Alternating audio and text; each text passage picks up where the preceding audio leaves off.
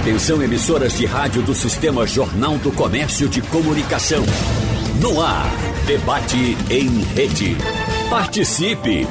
Rádio Jornal na internet. www.radiojornal.com.br Pronto, começa o debate. Como, como vamos falar de dor, sofrimento, tratamento, morte. Eu estou aqui morrendo de medo porque os três estão à distância. Vamos ver como é que eles estão. Doutor Eliezer Ruchansky, onde é que o senhor está nesse momento? Bom dia, Geraldo. Estou em casa, aguardando para conversar com você e com os colegas Luciano e Tibério. Ótimo. Doutor Luciano Brown, por onde anda? Bom dia, Geraldo. Você nem conhece, talvez você nem conheça onde eu estou. Estou em Guaramiranga, que é uma terra aqui no Mato Turité. Estou isolado aqui alguns dias até tomar essa vacina, mas é um prazer estar aqui com você, com o Eliezer e com o Tibério. Guaramiranga é, é, é, é Ceará, é? É, exatamente, é Ceará. Certo. E o doutor Tibério Moreno Júnior? Por onde anda, doutor Tibério? Olha aí, esse já nos deixa de lado. Exatamente o tema da, da entrevista hoje, dor. É, Onde é que está? No hospital. No hospital, é? É, vou operar um cálculo. Ah, para um cálculo renal. Então me diga, pronto, vamos começar a, a trabalhar. Ah, por muito tempo foi dito que a dor do rim é a maior de todas as dores. Houve um tempo que se falou, não, a dor do parto é muito grande. Tem, tem medidor de para dizer a dor do rim é a maior de todas? Olha, sem dúvida, a dor renal, a cólica renal, é uma das maiores dores que o ser humano pode ter. Hum. É uma dor muito forte, o paciente geralmente no hospital é, chorando de dor, é, engatinhando às vezes até, com náusea, com vômito, entendeu? É realmente bem complicado. E a, a dor do rim, ela, essa, eh, essa coisa que dói do rim, geralmente é a chamada pedra no rim? Exatamente. É a pedra do rim que causa toda essa dor. Sei. Existem outras coisas, outras doenças de rins que também doam muito ou as outras são mais silenciosas? As outras, de uma forma geral, Geraldo, são mais silenciosas. O que dói mesmo é quando o cálculo, quando a pedra do rim desce do rim e entope o ureter, né? Quando o ureter é o tubinho que leva a urina do rim até a bexiga. Quando a pedra entope esse canal, o rim dilata. E essa dilatação é que causa dor. E é uma dor aguda, muito forte e repentina. O, o câncer de rim dói? Muito raro doer, muito, muito raro. Só dói quando o tumor é muito grande, dá sangramento e obstrui, ou então tem alguma necrose no tumor. Mas isso hoje em dia é muito raro acontecer.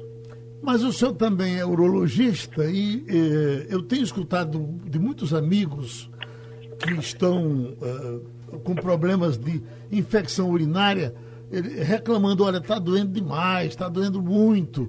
Eh, eh, ah, o que é que tem dessa outra parte que dói muito? É, a infecção urinária pode doer, principalmente no, no pé da barriga, né, em cima da bexiga, ou então é, na região lombar, quando é uma infecção no rim, né, chamado pielonefrite, porque a infecção inflama os órgãos, entendeu? Então essa inflamação pode levar à dor também. Mas é uma dor um pouco diferente, é uma dor que ela vai começando de, é, devagarinho e vai aumentando a intensidade com o tempo. É diferente da dor da cólica renal, que é uma dor aguda, repentina. A dor da bexiga, doutor, ela, ela também é grande? Também, também pode ser grande, mas não se compara à dor da cólica renal. Sei. Ah, o, o baço, é- é- é- é- o senhor já reiterou, pouca gente hoje tem baço. Aliás, pouca gente não. Muita gente já, já vive sem o baço. O baço é feito peito de homem, não serve para nada? É, o baço é um órgão do sistema digestivo, né, que ele é responsável pela é, formação de alguns glóbulos do sangue e também pela depuração do sangue. Então, ele é é um órgão que, teoricamente, não tem muita função, mas tem. É, O povo pensa que ele não tem função. Ele, ele fun- funciona como um filtro do sangue. Agora, a pessoa consegue viver sem o baço. Quando existem algumas doenças, tem que filtrar o baço. Então, a pessoa vive sem baço. Sem vesícula também? sem vesícula também vive. A vesícula dói? Vesícula dói quando ela está inflamada e ou com cálculo com pedra dentro da vesícula, entupindo o canal da vesícula, chamada colédogo. Aí ela entope a vesícula e dói também. Doutor, é chamada cólica biliar. Quando a natureza criou a dor, ela não criou só para doer, não criou só para brincadeira, ela criou também para avisar, avisar o, o, próprio doente, avisar o médico. A dor dá um recado importante para o senhor? Sem dúvida. A dor é um sinal importantíssimo, né?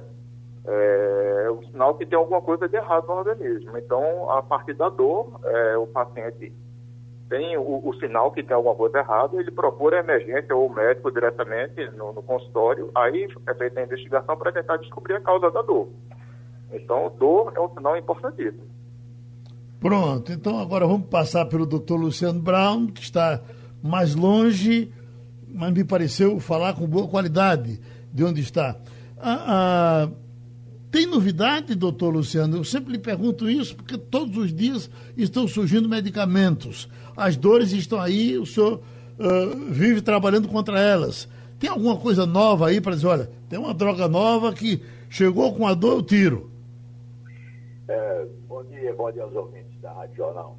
Ô, Geraldo, eu quero aproveitar a oportunidade, já que a gente está vivendo, num momento, uma pandemia uma pandemia que eu digo não é só do coronavírus, é uma pandemia geral, né, que você está sofrendo todas as consequências, para enfatizar o que este momento interfere num quadro doloroso, num quadro álgico. Né?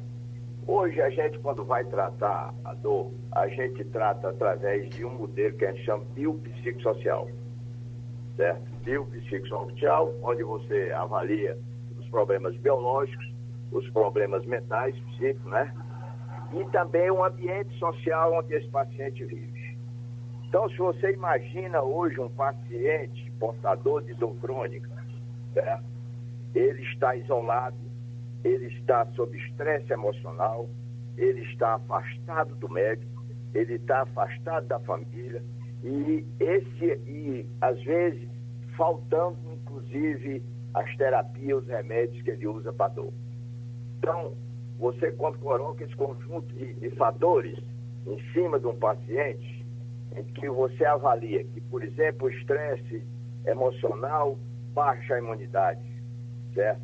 O afastamento, às vezes, das atividades físicas que são necessárias para que esse paciente diminua seu quadro doloroso. Ele estava tá, fazendo uma fisioterapia, ele tem uma fibromialgia, ele precisa de uma atividade aeróbica. Então, esse paciente e ele precisa de algumas medicações.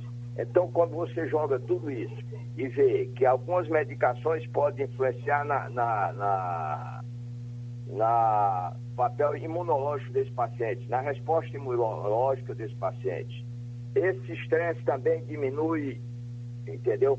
A resposta imunológica. Se você avaliar ainda mais algumas drogas que podem diminuir a resposta imunológica, esse paciente se torna mais susceptível às respostas graves do corona. Eu estou enfatizando isso aí porque é necessário que os médicos avaliem o paciente dentro desse padrão biopsicossocial, porque ele precisa ser visto, inclusive, até as terapias. Por exemplo, o doutor Tibério está ah, agora se preparando para a cirurgia de um cálculo biliar. Esse é, um cirurgia, esse é uma cirurgia de urgência então, há necessidade de fazer.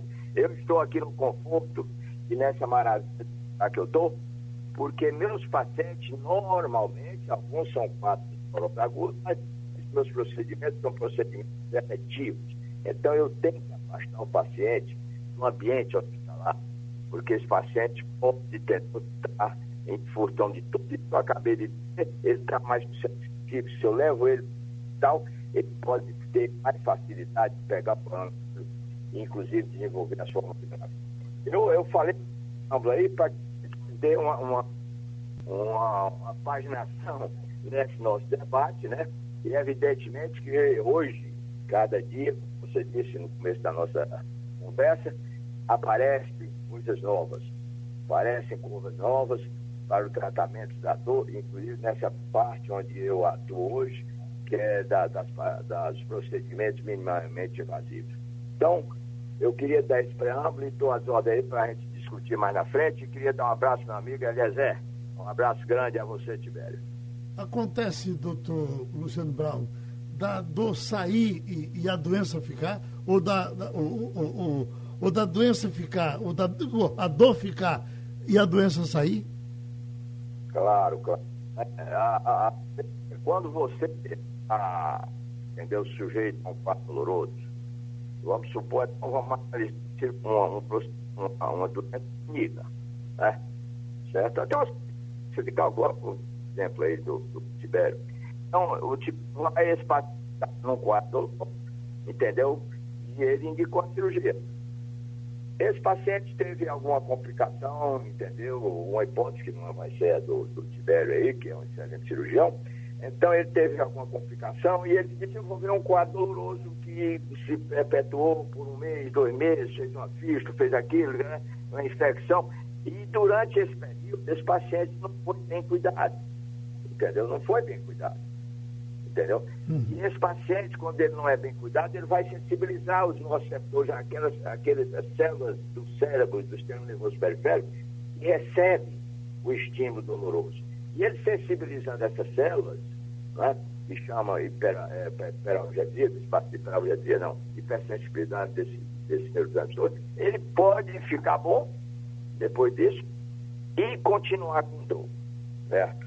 E continuar com dor. Aí ele passa a ser portador de um aí tem o quadro diferente que você falou anteriormente, onde a dor aguda é fisiológica, é necessária, ela é como uma para procurar um apoio médico para que possa ser tratado. Essa é aguda. Já essa que prolongou por dois ou três meses, deixa de ser fisiológica, deixa de ser natural, passa por só ser uma dor.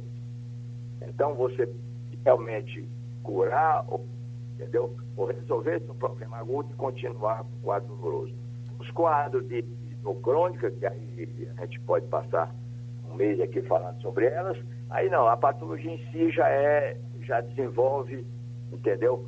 Uma patologia crônica. Eu queria, eu queria enfatizar aqui uma coisa, no tratamento hoje, eh, voltando à corona, que a gente tem que falar nela, quando você vai tratar um paciente hoje, até o uso da medicação analgésica precisa ter cuidado os anti-inflamatórios, alguns deles, podem propiciar a, ou facilitar a entrada desses vírus dentro da célula, que não, então deve ser visto com cuidado.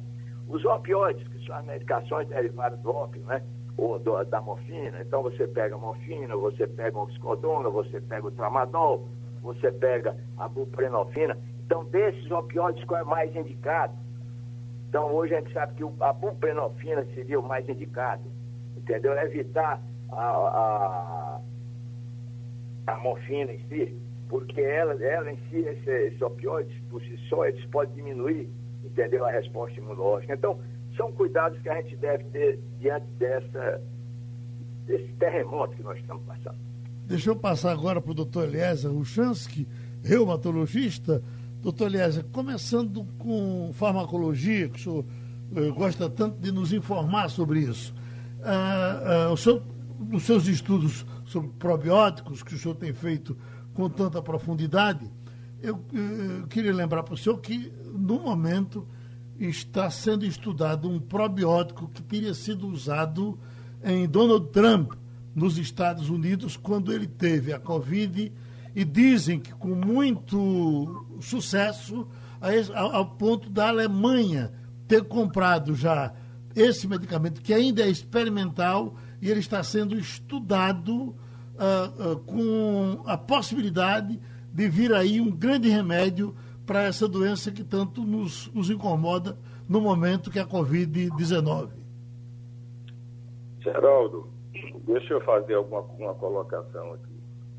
Inicialmente, a, essas doenças, a dor aguda já foi muito bem colocada pelo Tibério, a cólica nefrética, e segundo o, o, o nosso amigo Luciano Brown. Luciano Brown, colocando, nós tratamos mais doenças crônicas.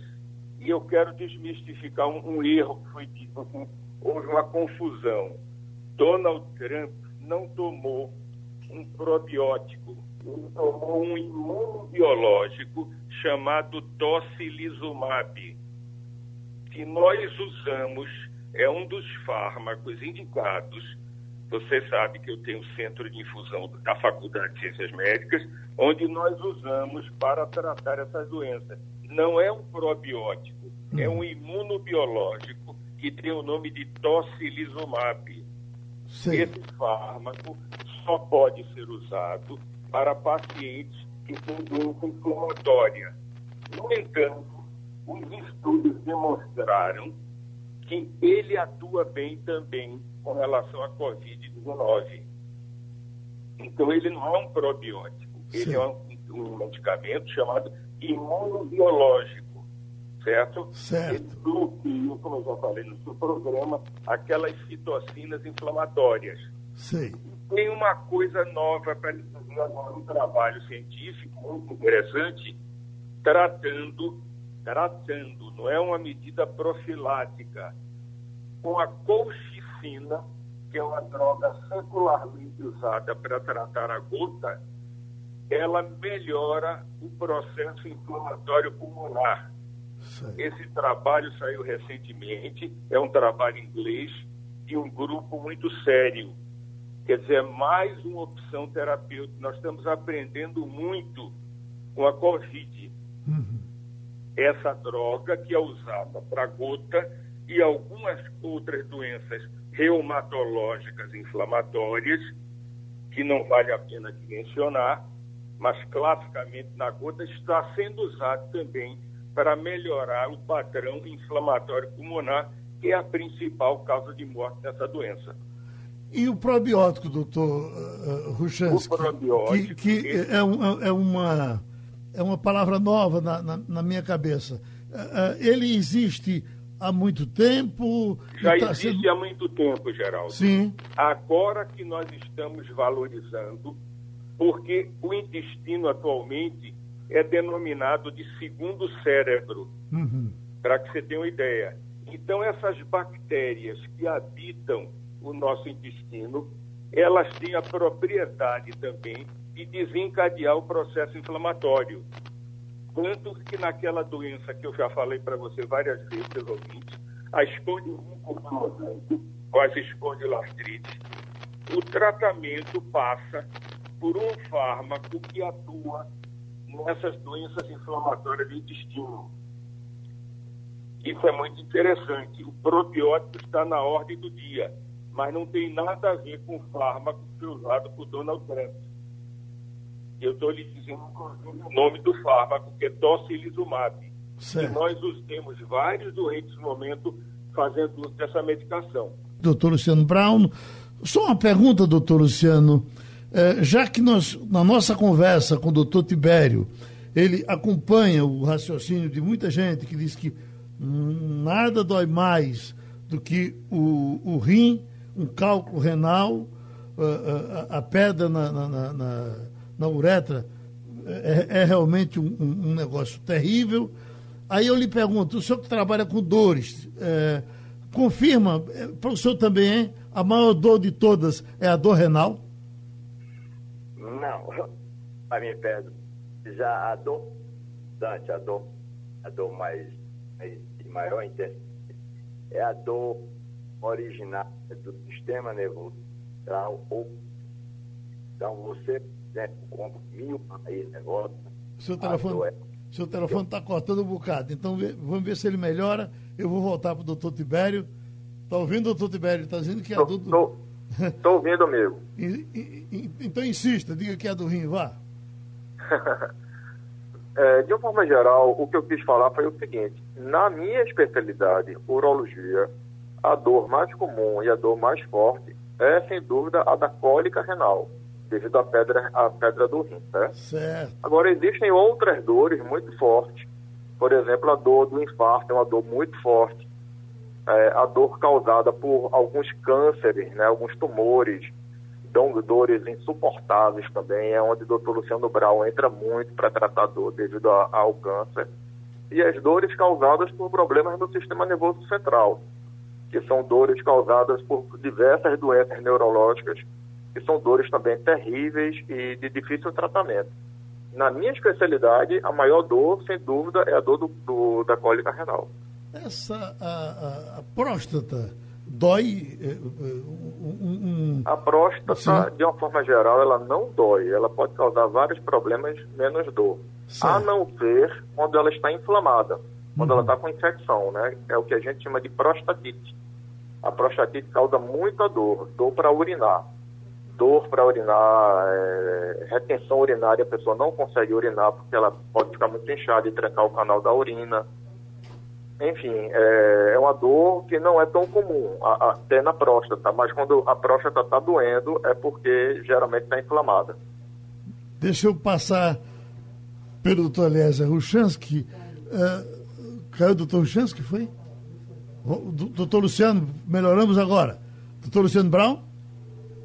Está me ouvindo bem? Agora melhorou um pouco. Escute, a, eu, durante a Copa da, da, a Copa da África do Sul, a gente estava em Joanesburg, doido por uma, uma boa entrevista, e eu me lembro que eu, Marcel Júnior, Jorge Soares, diversos amigos, a, a, a gente circulando atrás de notícia encontrou Carlos Alberto Torres, campeão, campeão do mundo, uh, capitão da, da, da Copa uh, Pentacampeã, nós encontramos Carlos Alberto Torres, ele estava em pé, segurado, agarrado no banheiro, chorando, e a gente tentando ele para entrevistar, ele disse, pelo amor de Deus, me ajude a sair daqui, sente numa cadeira e vamos esperar para ver se eu consigo dizer alguma coisa para vocês depois.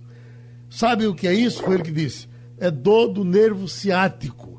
E eu fiquei com medo de nervo ciático a partir daquilo. O, nervo ciático, o que é ele e por que dói tanto? É, veja bem, é exatamente o exemplo que eu, que eu falei há pouco. Então, a, o que é a dor ciática?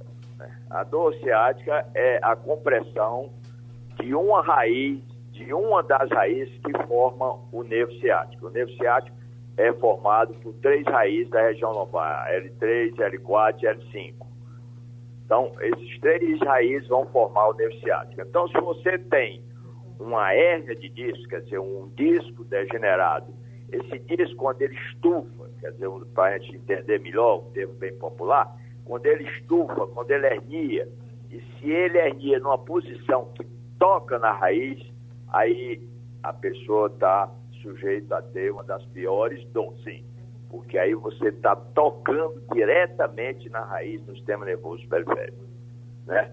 Entendeu? Então aí realmente é a dor que eu falei há pouco, né? Me desculpe o Tibério, mas é porque não é especialidade dele essa.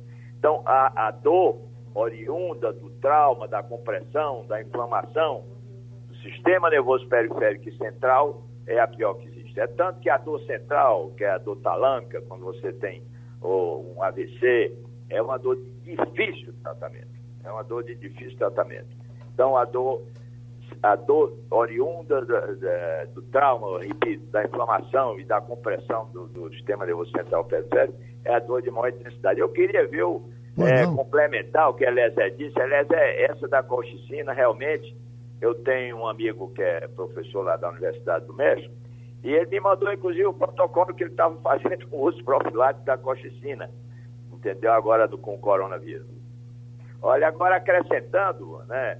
Então, o que é que a gente tem de novo aí na, na, na nessa área de intervenção? A gente tem uma série de, de, de, de procedimentos que estão sendo agregados com a, com a medicina, é, por exemplo, da plaquetas, é, do concentrado de plaquetas, são a medicina regenerativa, que ela por si só ela existe para outras patologias, mas a gente está agregando dentro da medicina intervencionista, usando essas substâncias, entendeu, que, que são usadas na medicina regenerativa, dentro da, da coluna, dentro da medula, ou melhor, dentro dos discos, entendeu? Associado com outros que a gente já usava, ozônio, corticoide e tudo mais. Entendeu? Então, o hernia de disco em si, por exemplo, é uma patologia hoje que a gente pode, em no, mais de 95% dos casos, chegar a reverter seu quadro álgico por, por injeções de medicações ali, inclusive corticoides, clonidina, ozônio, sete outras coisas, que reverter esse quadro álgico imediatamente. Então, não justifica um paciente hoje, hoje, estar tá sofrendo de dor ciática.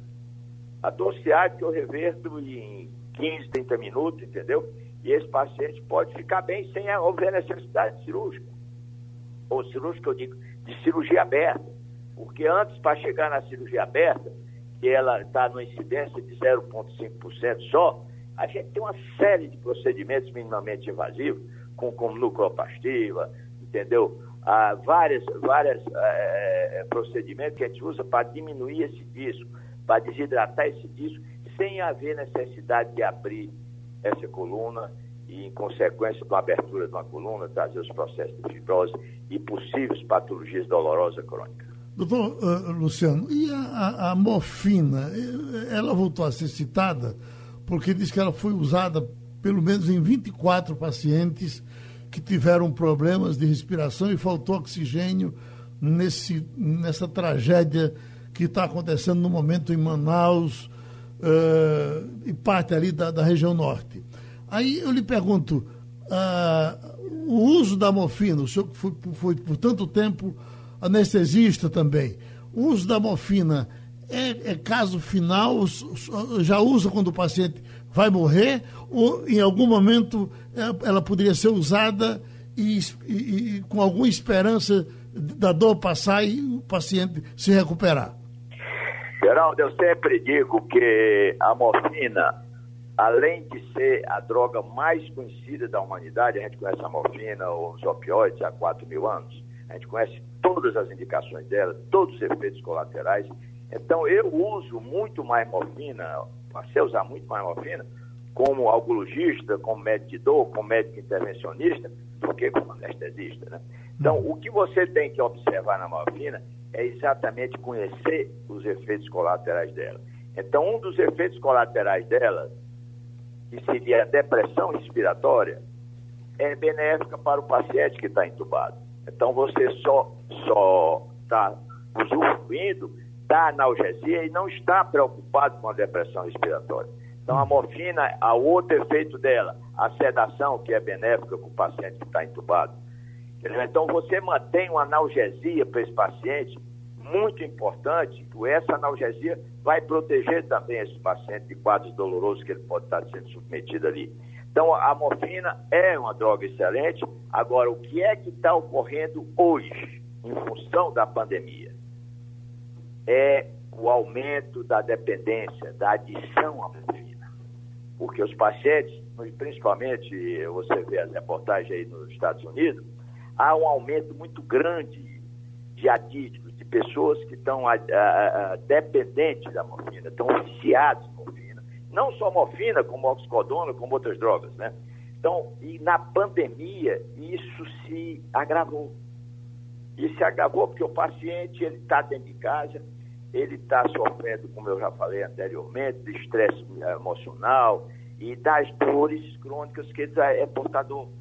Aliás, você pode depois complementar. Imagina um paciente com todas as osteoartrite que ele é, ele é portador e você limitar ele, botar ele dentro de casa sem ele poder fazer atividade física. Atividade física hoje é um analgésico.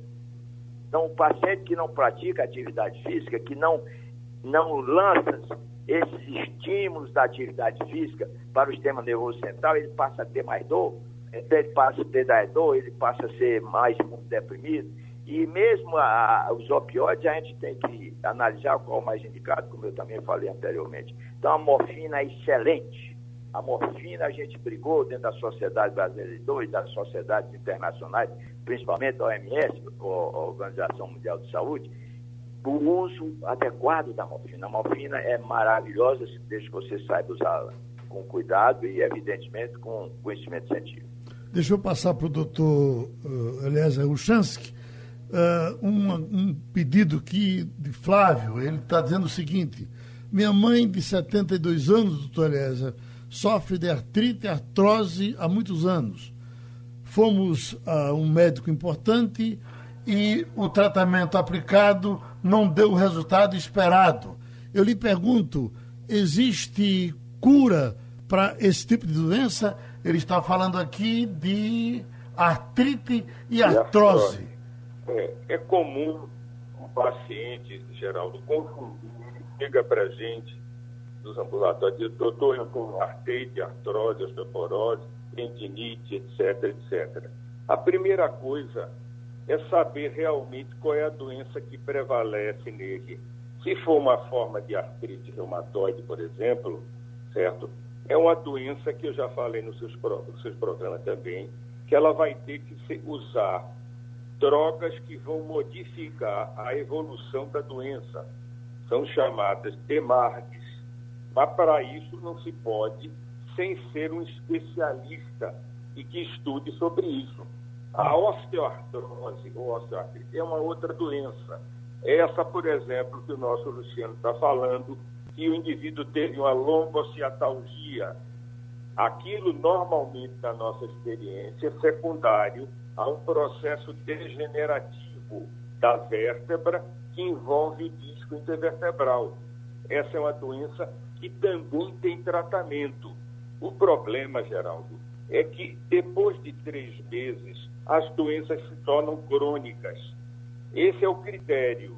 A partir daí, como diabético hipertenso, ele vai ter que fazer um tratamento a vida inteira, mas acompanhado por quem sabe o que está prescrevendo. Porque nós recebemos todo dia paciente tomando só ibuprofeno e, enfim, os nossos ambulatórios das faculdades não dispõem de nenhum fármaco que atua nesse tipo de doença. Você sabe qual é o percentual de afastamento do trabalho com a osteoartrose? Chega a 50%.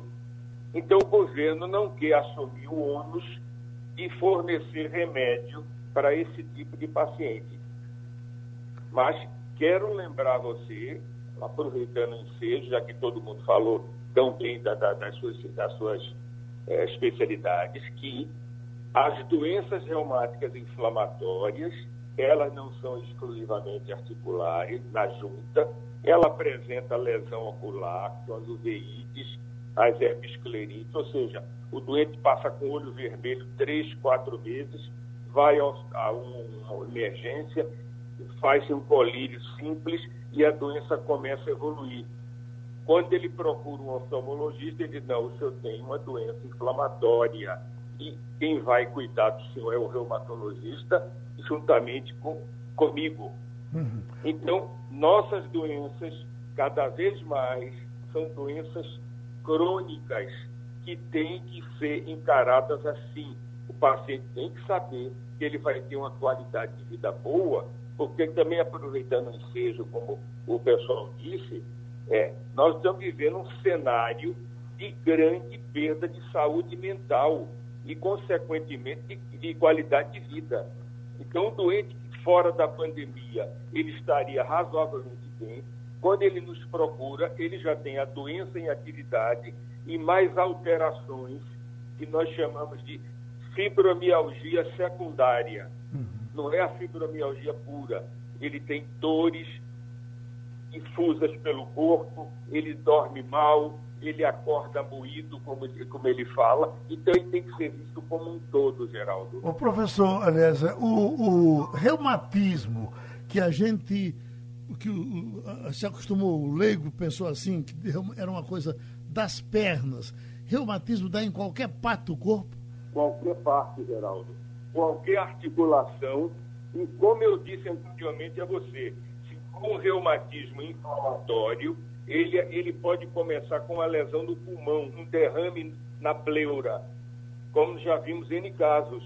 Ele não tinha nada na junta ainda, só um derrame pleural, do, ou seja, um derrame no pulmão. Ou ele pode ter, por exemplo, como eu disse a você, um quadro ocular, ou algumas lesões na pele, que nós chamamos de vasculite, que quando ele vai para o clínico geral ou para o angiologista, ele diz, olha, não é comigo, procure o reumatologista para investigar isso aí. Então, são doenças uhum. que acometem qualquer órgão, desde os órgãos externos até os órgãos internos, Geraldo. Porque o pulmão, você não tem capacidade, a não ser auscultando e pedindo um raio-x de tórax simples, que às vezes é tão difícil fazer. Pô, tem aqui o doutor Jonas que está dizendo, você está aí conversando com o doutor, com o Tiberinho, e eu estou com saudade do Tiberão. Peça a notícia dele. Então, com, por onde anda, como é que está o doutor Tibério Moreno Pai? Meu pai está muito bem, graças a Deus. Está com saúde, tranquilo. Ainda continua trabalhando, viu, Geraldo? Ótimo. Agora, nesses últimos dias, ele se afastou um pouco da clínica por causa do Covid, né? Que aumentaram aí os números de casos, né? Aí, por precaução, ele está sem atender. Mas, no geral, ele está ótimo, com saúde e perto da família. Pronto. Agora, doutor Tibério Moreno Júnior, eu lhe pergunto a, a, o cálculo renal, a pedra no rim, para ficar mais fácil para que as pessoas entendam. No homem, no homem e na mulher, ele, o tratamento, qual a diferença que o senhor tem para tratar de um cálculo renal no homem ou, ou, ou, de um cálculo renal numa mulher? Basicamente, Geraldo, não tem muita diferença não, porque os sistemas urinários masculino e feminino são iguais, né? A única diferença, basicamente, é da bexiga para baixo, que a mulher tem uma uretra muito curta e não tem próstata, e o homem tem uma uretra mais longa e tem a próstata. Mas o cálculo urinário, geralmente, ele dá no, nos rins, nos uretérios ou na bexiga. Então, tanto para homem quanto para mulher, praticamente o, os sintomas e a e o surgimento do cálculo são iguais. E o tratamento basicamente também é igual. Vai depender muito do tamanho do cálculo, do local onde o cálculo está localizado, se está causando alguma obstrução ao rim ou não, chamado de hidronefrose, e da dureza do cálculo. Uhum. Então a gente avalia todos esses dados através geralmente de tomografia, além de um exame de urina, é claro, para ver se o paciente não está com infecção urinária, porque tem que tratar, isso é muito comum ter cálculo e infecção ao mesmo tempo e o tratamento geralmente, principalmente na fase aguda, né, que é a cólica renal, quando o paciente chega com dor na emergência, geralmente o tratamento é cirúrgico. É, é o que eu fiz hoje já de manhã. Hoje de manhã cedo eu operei uma urgência. A gente passa um aparelho pela uretra, chamado ureteroscópio. A gente sobe então pelo ureter e vai até a pedra e quebra ela com o laser. Certo. Então, o tratamento cirúrgico é minimamente invasivo o pós-operatório é praticamente indolor, no outro dia o paciente está em casa. Com dois dias está tá, tá trabalhando ainda e resolve se, o problema do paciente. Ainda se faz aquela cirurgia de cortar, de abrir o rim, ou ela está totalmente excluída? Não digo totalmente, porque na medicina não existe 100 nem 0%, né? Mas uhum. é 99,9% excluída. Não se faz mais no dia a dia. Certo. Eu acho que, eu acho que pelo menos faz uns 15 a 20 anos que eu não opero nenhum paciente por via aberta todos estão por via endoscópica, laparoscópica e agora por via robótica também. Uhum. Então, a cirurgia aberta para tratar doenças do rim e da próstata praticamente não existe mais. Hum. Doutor Luciano Brown, qual é a, a, dor que o paciente lhe procura e lhe preocupa mais? De repente, esse camarada está em risco de vida uh, e ele não está sabendo. Ele lhe procura com um andor, mas pode ser um infarto, pode ser um derrame e aí o senhor tem que, que aconselhar de todas as formas. É, bom, aí, eu queria que começar, tá me ouvindo bem aí? Estamos ouvindo. Bom, aí queria que começar pela coisa mais importante do médico, que seria a anamnese e o exame físico desse paciente, para você fazer um diagnóstico correto, né? Uhum. Mas a, a dor que, o, o que mais me, me marca no paciente é quando esse paciente tem um câncer, sabe? Porque o câncer, a gente vai saber que aquela dor vai evoluir e aquele paciente existe a possibilidade dele ir a óbito. Então, o componente emocional, psíquico desse paciente com dor oncológica é, realmente preocupa porque eu sei que eu vou ter dificuldade com esse paciente, né? Há outro tipo de dor muito importante que eu falei há pouco, é a dor central. É a dor, por exemplo, você tem um infarto talâmico, do tálamo, que é dentro do cérebro, né? Então, o tratamento para essas dores de origem de, de central realmente é mais difícil. É mais difícil. Porque, inclusive, até a, a metástase óssea, que eram dores também que mais difusas, e com mais dificuldade, hoje a gente já tem tratamentos, entendeu, que nos ajuda muito. E um desses tratamentos é, é o mais moderno, que é a osteoplastia, né? Isso no caso da metástase óssea. Sim. Então a gente injeta substâncias que vão fortalecer aquele, aquele osso, no caso, por exemplo, do, do fêmur, e a gente vai evitar que esse paciente venha sofrer fratura e dores importantes. Tá? Então, o, o, componente é aquilo que eu falei já no início da nossa conversa. O, a, a, a visão biopsicossocial desse paciente, porque a gente, quando avalia um paciente, até a dor total é, bem definida por Saunders, onde até o aspecto financeiro e espiritual influencia na, na avaliação final desse paciente. E nesse momento, coisa... nesse momento com, essa, com a Covid, onde os pacientes não podem mais ter o carinho da família, ter o, o, o, o colo da, da, da mulher para deitar, então a coisa está mais complicada? Muito mais complicada. Porque, olha, você, vamos analisar aqui rapidamente. Esse paciente se afastou, como você diz, da família, dos amigos, entendeu? Às vezes da profissão, porque está sem trabalhar. Esse paciente está sem poder ter contato com o médico dele. Então, esses fatores todos se somam. Até os tratamentos que ele estava fazendo, eles não estão podendo. Então, aí é onde há o aumento, por exemplo, que eu falei também há pouco, da dependência por opioides. Entendeu? E esse paciente, eh, a pandemia realmente está fazendo tudo que nós não recomendamos para um paciente com dor. Uhum. Entendeu? Então hoje realmente a gente é. Por isso que eu insisti no começo da nossa entrevista aqui, que o médico tenha essa visão biopsicossocial desse paciente com dor. Porque ele talvez ele vai ajudar mais em outras coisas do que o, propriamente a abordagem farmacológica, quer dizer, o remédio. Então esse paciente precisa de ter um apoio que nós temos aí da telemedicina. Esse paciente precisa estar confortável e dizer, doutor, se eu piorar aqui, eu vou, vai acontecer o quê? Então o médico tem hoje um papel, entendeu, de, de conforto para esse paciente, de apoio psicológico e dar segurança a ele que ele vai sair disso aí e a gente vai poder conduzir com mais tranquilidade. Doutor Eliezer Ruchansky, o senhor é um grande especialista nas doenças autoimunes, as doenças criadas pelo próprio organismo. Eu lhe pergunto, essas doenças autoimunes, todas, eh, são para ser acompanhadas, tratadas a longo tempo, durante a vida toda, ou tem alguma que diz, bom, vou tratá-la com a possibilidade de curar e ficar resolvido? Geraldo, eu, eu me preocupo muito com, com a resposta que eu vou lhe dar. Certo. Essas doenças são doenças crônicas o diabetes tem que ser tratado a vida inteira. A hipertensão arterial também. Acontece que tem casos de diabéticos que evoluem melhor e ficam, por exemplo, só com dieta. No nosso caso, a grande maioria se tratará a vida inteira. Isso não quer dizer, por exemplo, que uma mulher que tem artrite reumatoide ou que tem lúpus eritematoso sistêmico, ela não poderá, por exemplo, engravidar. Se ela estiver com a doença controlada, isso acontecerá.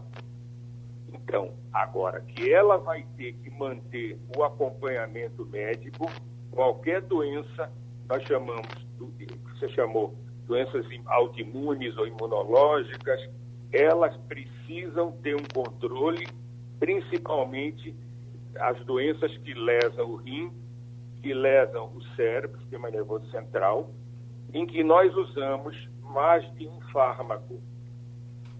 Então, são pacientes que podem ter uma qualidade de vida muito boa, desde que eles sigam o, a orientação terapêutica e que tenham o médico à sua disposição eu sempre tenho, mesmo para meus pacientes de, de, da faculdade, enfim, para que eles tirem dúvidas. Que o paciente, imagine, agora na época dessa pandemia, um paciente que toma glicocorticoide, que toma imunossupressor, como é que ele se sente? Mas graças a Deus, não tivemos nenhum paciente no Centro de Infusão Imunobiológico da Faculdade de Ciências Médicas, no Oswaldo Cruz, que tenha, até o momento, a, presença do, da Covid. O senhor vislumbra, diante desses avanços todos da, da farmacologia, a possibilidade de remédios muito importantes no futuro que venham a, a, a, a, barrar, inclusive, de forma definitiva essas doenças ou acha que elas vieram para ficar? Geraldo, os trabalhos continuam em, a, passos, a lar, passos largos, mas até o momento todos eles permitirão apenas que você tenha o que é muito, Geraldo. Quando eu me formei, um doente com esse tipo de doença que eu falei para você, nos maiores centros do mundo, como a Clínica Maio, viviam cinco anos. Eu tenho paciente e os outros colegas também, né, que vivem 25, 30 anos, criam suas famílias e, enfim, é assim a, a vida anda. Certo. Avançamos muito no campo do tratamento das doenças autoimunes. Doutor, uh, doutor Eliezer, reumatismo da, no rosto? Sim, ele dá lesões avermelhadas. Por exemplo, tem uma lesão chamada asa de borboleta, que é característica do lúpus, mas ele pode ter a doença e não ter essa lesão, certo? certo? E pode ter a presença de vasculites, que são aqueles pontos avermelhados que aparecem no rosto numa doença, por exemplo, chamada esclerodermia, que é uma doença de tratamento também muito difícil. Deixa eu voltar para o doutor Tibério Morano Júnior, porque, doutor Tibério, tem uma notícia que divulgamos aqui que eu achei curiosa e, e queria lhe perguntar sobre ela. A manchete é: mulher descobre pedra de quase meio quilo na bexiga. Eu queria que o senhor falasse sobre isso. Uma pedra de meio quilo na bexiga é uma coisa absolutamente anormal? absolutamente anormal, inclusive mais anormal ainda por serem mulher. Sim. O cálculo de bexiga é mais comum em homens, porque tem um fator obstrutivo grande, né, o homem que é a próstata. Então, o cálculo de bexiga em mulher é uma coisa rara, ainda mais um cálculo de bexiga desse peso aí, né? Geralmente, cálculo de bexiga tem em torno de um centímetro, um centímetro e meio, no máximo três centímetros. Não chega a pesar, talvez, 200 gramas, 300 gramas no máximo, entendeu? Uhum. Então, essa aí é um caso muito raro. Mas esse, esse cálculo de bexiga, ele é tratado do mesmo jeito que o senhor trata um cálculo de rim? Não. Um cálculo de bexiga desse tamanho aí tem que ser tratado através de cirurgia aberta. Sim. Nenhum procedimento por via minimamente invasiva consegue resolver um cálculo desse tamanho aí que essa mulher teve, né? Uhum. É, é, é essa, pronto, a gente falou isso no módulo anterior. É uma exceção para cirurgia aberta. Você tem que abrir a barriga do paciente, da paciente, tem que abrir a bexiga e retirar o cálculo. E depois no, fechar tudo. No rim pode acontecer a mesma coisa, de aparecer um cálculo tão grande que o senhor tenha que a necessidade de abrir o rim, ou sempre pode apelar para o laser? Olha, em 99% das vezes a gente consegue resolver com tratamento endoscópico com laser, ou então através de uma cirurgia chamada cirurgia renal percutânea, que é feita através de um furinho de um centímetro nas costas. Então, 99% das vezes a gente trata assim. Agora, existem alguns cálculos que são raros de acontecer, que ocupam inteiramente o rim, é, todos os cálices renais, se chama cálculo coraliforme. Então, existem cálculos coraliformes complexos, que mesmo com a cirurgia minimamente invasiva bem feita, às vezes a gente tem até que fazer duas, três intervenções, mesmo assim ainda resta cálculo. Então, isso é uma exceção também para uma cirurgia aberta. É um paciente que tem um cálculo desse tipo. Mas, felizmente, esse tipo de patologia é uma coisa rara. A gente vê isso aí uma vez a cada cinco anos, talvez, precise operar por via aberta, entendeu, Geraldo? Uhum. A grande maioria hoje é tratada pela via minimamente invasiva. Doutor Tiberio Mano Júnior, o senhor uh, pontuou muito a questão da dor renal na área que o senhor trata como sendo a maior dor de todas. Mas o senhor não falou de uma pancada nos testículos nós do mundo masculino sabemos o que é isso, o senhor também sabe. De repente, um, um, um, chute, uma pancada com a borboleta do ônibus. enfim, uma, as mulheres já descobriram isso. Quando elas querem maltratar muito, elas tá, batem nos testículos. É, você lembrou uma coisa importante, realmente é a orquialgia, dor testicular, né? Sim. A dor testicular ela tem dois tipos também. Ela pode ser uma dor aguda, que veio de repente, ou então a dor crônica. O mais importante é a dor aguda, né? Porque significa que está acontecendo alguma coisa naquele momento e imediatamente tem que ser resolvida. Uhum. As causas mais comuns de dor aguda no testículo é a pancada, é o trauma, né? Como você falou, a mulher gosta de fazer isso também com o homem. E também a torção testicular. A torção é quando o testículo ele gira sobre seu próprio eixo e torce o cordão inguinal. O cordão inguinal é por onde passa toda a inervação para o testículo, os vasos, é, os nervos e os vasos sanguíneos também, o suprimento sanguíneo. Então imagine uma luz, um pendular, uma luz pendurada só por um fio. Se você torcer essa luz, o fio vai enrolar, não é? Pois bem, a torção testicular é a mesma coisa. É quando o testículo torce sobre, sobre seu próprio eixo e torce o fio do testículo, que é o cordão. Então, nesses casos, é uma dor aguda muito forte no testículo. O paciente tem que ir imediatamente para a emergência e ele tem que ser operado em até seis horas. Porque se ele não for operado, ele perde o testículo. Deixa eu abraçar então, os meus amigos, deixa eu agradecer ao professor Eliezer Ruchansky, ao doutor Luciano Brown, ao doutor Tibério Moreno Júnior. Sugestão ou comentário sobre o programa que você acaba de ouvir, envie para o e-mail ouvinte@radiojornal.com.br ou para o endereço Rua do Lima 250, Santo Amaro, Recife, Pernambuco.